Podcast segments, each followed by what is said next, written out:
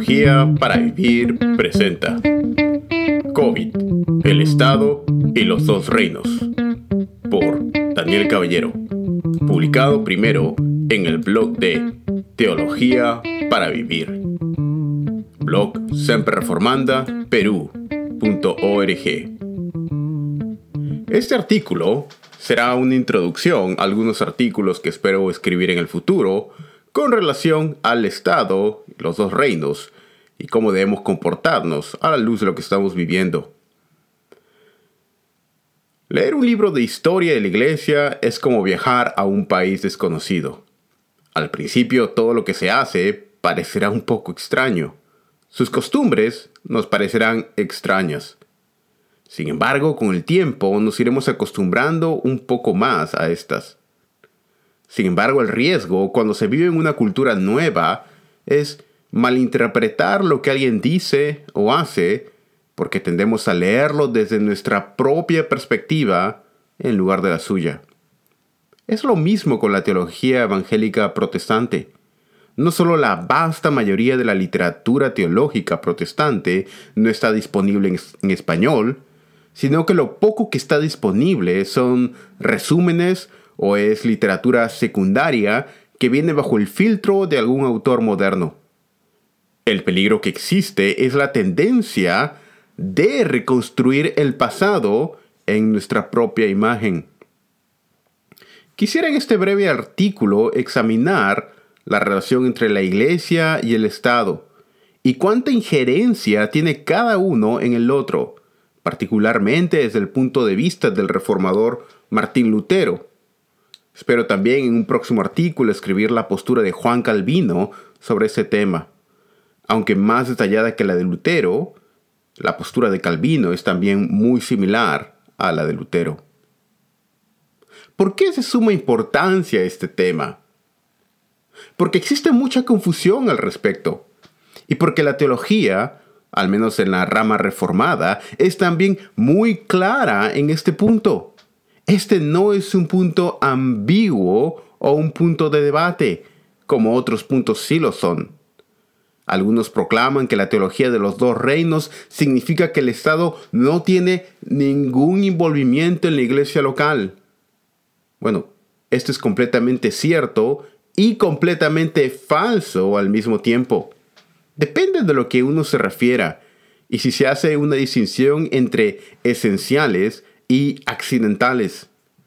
He escrito sobre este tema en otros artículos relacionados con ah, esenciales y accidentales en la iglesia. Recomiendo leer dos artículos en particular publicados en el blog de Semper Reformanda Perú. El primero es ¿Por qué no nos ponemos de acuerdo con la iglesia y el COVID? Y el segundo es Precedentes históricos sobre pandemias. En algunos lugares, como por ejemplo en Irlanda, donde soy misionero, el Estado prescribe que todo local para uso público, esto incluye iglesias locales, tengan un extintor de fuego. Esto es, a lo que el Estado prescribe. Si no cumple con estas reglas, entonces cualquier reunión pública está prohibida. Entonces en ese caso quizá alguien podría decir, el Estado no tiene ninguna injerencia en la iglesia local, por lo cual no debemos obedecer a esta regla de tener un extintor en la iglesia, sino que haré uso de mi libertad y no haré caso a lo que el Estado prescribe. Así que tal iglesia podría argumentar eso y decir, decidir reunirse sin tener el extintor de fuego que el Estado prescribe para toda reunión pública. Ahora bien, piense por un momento en todas las implicaciones legales que esto tendría, así también como las implicaciones para la comunidad y para otros creyentes alrededor. Si el Estado decide poner una multa a dicha iglesia, ¿está dicha iglesia sufriendo persecución por causa del Evangelio, por negarse a usar el extintor? No lo creo.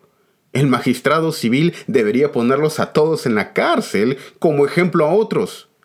Dicha cosmovisión se basa en una interpretación subjetiva e individualista de las escrituras. Una visión de solo yo y mi Biblia sin importarme lo que todos los otros teólogos a lo largo de la historia digan. El problema se complica aún más. Ahora, supongamos que en la comunidad donde usted vive, como es el caso de muchas comunidades y grandes ciudades en Occidente, hay múltiples religiones. Supongamos que en la ciudad donde vive hay una sinagoga judía, una mezquita musulmana, un templo católico romano, una iglesia evangélica protestante, un templo budista, etc. Y cada uno de ellos apela a, a su libro sagrado para ordenar su vida. Más aún, cada uno dice que, sin importar en absoluto lo que el gobierno diga, se reunirán en sus cultos sin usar extintores, porque en su libro sagrado, el Corán, la Biblia, cualquier otro libro sagrado que ellos crean, dice que el Estado no tiene ningún derecho a decirles lo que deben hacer, y que su libro sagrado, o mejor dicho, la interpretación privada, particular y subjetiva que ellos hacen de su libro sagrado les, les concede completa libertad del Estado. Ahora, supongamos que dicen que su libro sagrado no les permite tampoco pagar impuestos al gobierno, o que su libro sagrado dice que no les permite vacunarse, o que no les permite recibir transfusiones de sangre, o comer cerdo, o cualquier otra cosa que podrían imaginarse. Ahora, Supongamos que el Estado les concede a los cristianos que no usen extintores en sus reuniones porque su sagrado libro les da la libertad de hacerlo. Inmediatamente un musulmán podría argumentar exactamente lo mismo. ¿Por qué a los cristianos sí les deja reunirse sin un extintor, pero a nosotros no? O quizá un judío pueda argumentar lo mismo, o un ateo, o cualquier otra religión, incluyendo la ciencia cristiana, los testigos de Jehová, los animalistas, etc. Cualquiera. ¿Por qué se debería tener concesiones con un grupo particular y no con otro? La semana pasada, un profesor en Francia fue decapitado por presentar una caricatura de Mahoma, porque de acuerdo al musulmán que cometió el delito, su libro sagrado prohíbe imágenes burlonas del profeta Mahoma. Ahora, supongamos que alguien dice que su libro sagrado permite o dice que se debe apedrear a, los homosexuales. Y otro dice que su libro sagrado que se debería matar a los infieles. Más aún, otro dice que su libro sagrado dice que se debería matar a todos los que no se circuncidan. Y así sucesivamente. Las posibilidades de las interpretaciones que cada persona podría tener de manera particular de su libro sagrado son literalmente infinitas e interminables. Ahora, ¿cuál es el problema de todo esto? Es que un examen somero de la historia evidenciará las interminables guerras y disputas que se han desarrollado a lo largo de los siglos justamente por muchas de estas razones particularmente en Europa, por temas religiosos similares a estos, entre los siglos XVI al XVIII. El resultado fue la anarquía y el caos. Los reformadores lucharon contra esto. Los puritanos también. Los reformadores y puritanos lucharon con muchas de estas preguntas y tuvieron fuertes desacuerdos entre ellos. Pero después de varios siglos de disputas teológicas, cuatro posturas sobre el tema se distinguieron. La erastiana, la católica romana, la anabaptista y la de los dos reinos. Estas cuatro posturas son las principales que representan la manera como el Estado y la iglesia se debe relacionar entre sí. No tengo simpatía por aquellos que creen en solo yo y mi Biblia llego lo que se me da la gana. Y con esto justifican hacer cualquier cosa que quieran siguiendo su propia interpretación particular y privada de las escrituras. La conciencia se puede usar para justificar absolutamente cualquier cosa en la iglesia, desde apóstoles y profetas hasta el no uso de extintores. En el mejor de los casos, las personas que argumentan esto tienen una devoción vacía de todo conocimiento y en el peor de los casos son radicales sectarios. Es, en principio, lo mismo que clama un musulmán radical para justificar cualquier cosa diciendo, mi libro sagrado lo dice y yo lo interpreto de esta manera. Tal creencia imposibilitaría cualquier tipo de sociedad, pues cada religión podría decir exactamente lo mismo. Aún más, cada iglesia podría interpretar las escrituras de una manera completamente diferente a la otra, y últimamente cada familia o incluso cada individuo podría decir exactamente lo mismo, teniendo una interpretación particular de los mandamientos de las escrituras, lo cual abriría las puertas de par en par para una anarquía total y completa en la sociedad. Solamente yo y mi libro sagrado, dirían. El creyente debería recordar los horrores cometidos por los anabaptistas en el siglo XVI, tomando justamente esta práctica de solo yo y mi Biblia, mi conciencia y nadie más, que incluyeron, por ejemplo, las prácticas de la poligamia o el matar a una esposa porque contradijo su interpretación de la Biblia. Ahora bien, si la Biblia verdaderamente lo dice, y es algo de vida o muerte, que ha sido afirmado y creído por la iglesia, entonces el cristiano está llamado a morir por Cristo. Esto incluye, no de manera exhaustiva, adorar a otra cosa o persona como divina, negar el Evangelio, entre otras. Este punto considero es de vital importancia en nuestro contexto evangélico latinoamericano, donde muchos hacen lo que su interpretación particular de la Biblia les dice que hagan. Aunque toda la iglesia está en riesgo aquí, el riesgo es mayor en iglesias independientes. Hay pastores que hacen lo que se les da la gana con el dinero de la iglesia. Profetas a diestra y siniestra. Estafadores cobrando los diezmos.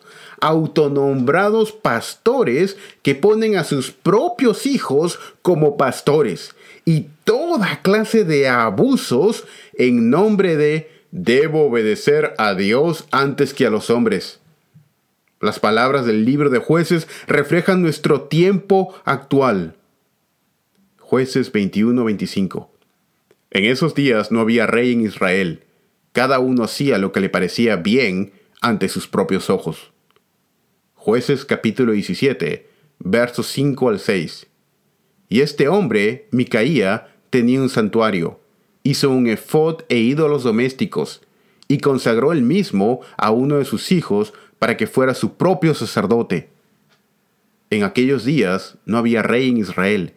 Cada uno hacía lo que le parecía bien ante sus propios ojos. Martín Lutero y la teología reformada de los dos reinos. La teoría o teología de los dos reinos, tal y como fue propuesta primero por Lutero, fue en su tiempo una doctrina radical, pues separaba los poderes de la Iglesia y el Estado como dos esferas diferentes. La autoridad del magistrado civil ya no estaba subyugada al poder eclesiástico, como lo había estado en la Iglesia Católica Romana durante la era medieval pero tampoco la iglesia debía ser un instrumento en las manos del magistrado civil de turno, como en la práctica ha ocurrido con el erastianismo. No debemos de pensar en los dos reinos como dos cuartos separados. Es decir, los dos reinos no significa dos esferas diferentes y complementarizadas. Es decir, no quiere decir que el creyente vive un día a la semana para Dios, el domingo, y los siguientes seis días de la semana de manera secular. El creyente vive los siete días de la semana para Dios. Dios es Señor sobre las dos esferas, y ambas esferas ayudan a la edificación del reino de Dios de diferentes maneras. A su vez, se rigen por, por diferentes leyes e instrumentos. Aunque se puede distinguir entre estos dos reinos, no se pueden separar.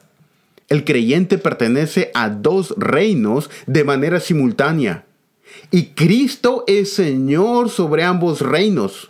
Cristo es Señor de la iglesia y Cristo es Señor del Estado. Cristo es Señor de la era presente y Cristo es Señor de la era por venir.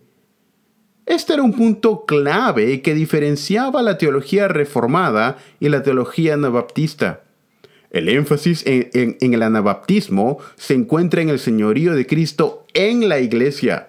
Es decir, afirmaban, Cristo es Señor de la iglesia. Pero el Estado es un instrumento de Satanás. Por lo cual, de acuerdo a ellos, el creyente debía de retraerse lo más posible del Estado y evitar toda su participación o cualquier participación en la esfera pública. La esfera o la teología de los dos reinos creía algo diferente. Cree que Cristo es Señor de la iglesia, afirmarían Cristo es Señor de la iglesia, pero también dirían Cristo es Señor del Estado.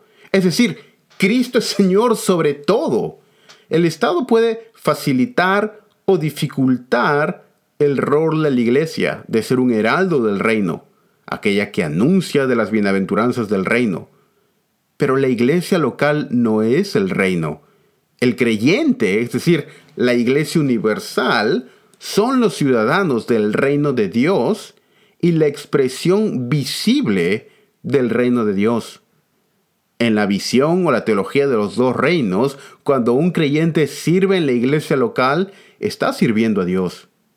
De la misma manera, cuando el creyente sirve en una función pública en el Estado, también está sirviendo a Dios. Es decir, cuando el creyente se somete a la autoridad de los ancianos de la iglesia, se está sometiendo a Dios mismo. De la misma manera, cuando el creyente se somete a las autoridades gubernamentales, también se está sometiendo a Dios mismo pues fue Dios quien puso a los pastores de la iglesia local y también fue Dios quien puso a los magistrados civiles. Ambos, los pastores de la iglesia local y los magistrados civiles, administran la voluntad de Dios para con el creyente de diferentes maneras, pero complementarias. Ambas son necesarias. La iglesia se encarga primariamente del bienestar espiritual de la persona, mientras que el Estado se encarga del bienestar físico, no espiritual. La Iglesia ejerce disciplina. El Estado ejerce castigo. La Iglesia se guía por los mandamientos de la ley de Cristo, es decir, las escrituras, la revelación especial. El Estado seguía por los preceptos de la ley natural, es decir, la revelación general. Tanto la revelación especial, que guía la Iglesia, como la revelación general, que guía el Estado, son parte de la revelación de Dios. La Iglesia se debe guiar bajo preceptos del principio regulador, es decir, hacer todo lo que la palabra de Dios mande. El Estado, por otro lado, se debería guiar o debería promover lo bueno, tolerar el mal o el pecado a nivel personal y castigar el mal que afecte a otros. Este es el rol del Estado. La iglesia promueve el bienestar espiritual, el Estado promueve el bienestar físico. El Estado debe promover lo bueno, tolerar el pecado personal y castigar el pecado corporativo, es decir, aquellas cosas que afecten a otras personas. La iglesia, por otro lado, por el contrario, no debe tolerar ningún tipo de pecado personal entre sus miembros. La persona se vuelve parte del Estado por nacimiento. La persona se vuelve parte de la iglesia por el nuevo nacimiento simbolizado por el rito del bautismo. En el Estado hay tanto creyentes como inconversos. Por otro lado, la iglesia hace todo lo posible porque sus miembros sean creyentes verdaderos. La iglesia debe promover la vida coramdeo, es decir, delante de Dios, de la persona para con Dios. El Estado, por otro lado, debe promover la vida coran es decir, de la persona para con sus semejantes. La iglesia trata de la manera como la persona se relaciona con Dios. El Estado se encarga de la manera como la persona se relaciona con su prójimo, con otros hombres. La distinción entre corandeo para con Dios y coran para con los otros hombres es una distinción esencial de la teología de los dos reinos simul justus et peccator, pecador y justo al mismo tiempo, y la teología de los dos reinos. El entendimiento de los dos reinos se deriva directamente de la noción de Lutero de simul justus et peccator, es decir, justo y pecador al mismo tiempo. El creyente sigue siendo pecador, por lo cual es indispensable la autoridad y sujeción al Estado. Pero el creyente también es santo y justo, por lo cual es necesario su servicio en la iglesia local. La sujeción del creyente al Estado es necesaria, porque el creyente no solo es justus, es decir, justo, sino también pecator, es decir, todavía es pecador. Es por eso, porque el creyente todavía tiene una naturaleza no redimida, es todavía pecador, que es importante o imperante que el creyente se sujete al Estado.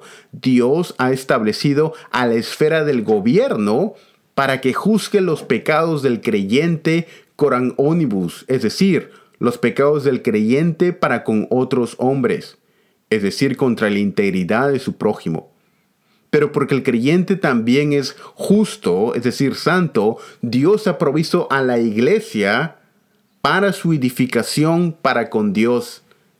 Es la práctica de estos dos aspectos, la relación del hombre con Dios, corandeo, y la relación del hombre para con otros hombres, coran que, que están y son intrínsecamente ligadas entre sí y no pueden separarse. Es por esto la provisión de Dios de tanto la iglesia como el Estado. Cuando peco contra mi prójimo, estoy pecando contra Dios. Pero cuando peco contra Dios, también estoy pecando contra mi prójimo. Ambas están relacionadas. Cuando no guardo la ley para con Dios, de alguna manera estoy afectando a mi prójimo. Y cuando le hago daño a mi prójimo, también estoy afectando o rompiendo la ley de Dios. La relación vertical tiene todo que ver con la relación horizontal y la relación horizontal tiene todo que ver con la relación vertical. Ambas pueden diferenciarse, pero no pueden separarse. Esto, esta fue la razón de la insistencia de los reformadores en las dos esferas de gobierno sobre la persona. Los dos reinos como marco de referencia comprensiva, pero no extensiva. Ahora bien, el punto principal de Lutero no era tanto una definición de los roles y funciones de cada esfera sino, sino más bien que su propósito era tratar de proveer un marco teológico, que luego fue adaptado y usado y es usado hasta el día de hoy por la mayoría de la teología reformada para definir la manera como se relaciona el creyente con la iglesia y con la sociedad. Es decir, la teología de los dos reinos es solamente un marco, un marco comprensivo que nos da principios que deben ser aplicados a una serie de circunstancias particulares, en lugar de ser una teología extensiva que se ocupa de cada una de las posibles circunstancias y ocasiones. Es comprensiva porque se puede aplicar a todo, pero no es extensiva porque no son una serie de leyes, sino son principios.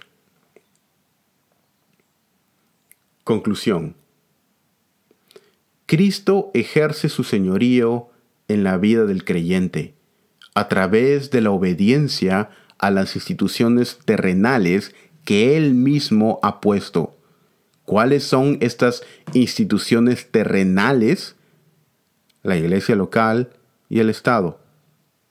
Los ciudadanos de la primera esfera han recibido la gracia especial o redentora, es decir, los ciudadanos en la esfera de la iglesia. Los ciudadanos de la segunda esfera solo reciben la gracia común, esto es, todas las personas que también pertenecen al gobierno o están bajo el gobierno. El creyente es un ciudadano de ambas esferas. Es parte de la iglesia y es parte del Estado. Ha recibido la gracia especial y la gracia común. Para el creyente, ambas esferas, la iglesia y la sociedad, son esferas espirituales. No es que la iglesia pertenezca a la, esfera espiritual y el Estado o la sociedad pertenezca a la esfera secular. Esto es incorrecto. Ambas esferas de servicio son espirituales, porque son hechas para Dios y ambas son al mismo tiempo seculares, porque son hechas en esta tierra o son hechas en este tiempo. Ambas esferas son espirituales, porque en ambas esferas el señorío de Cristo es ejercido. Lutero no usa la palabra secular cuando habla en sus escritos en contraposición a santo o espiritual sino que usa la palabra secular en contraposición a eterno. En otras palabras, para Lutero, lo secular es lo temporal. Con relación, por ejemplo, al estudio de las escrituras, que es espiritual, en el sentido de que tiene efectos eternos.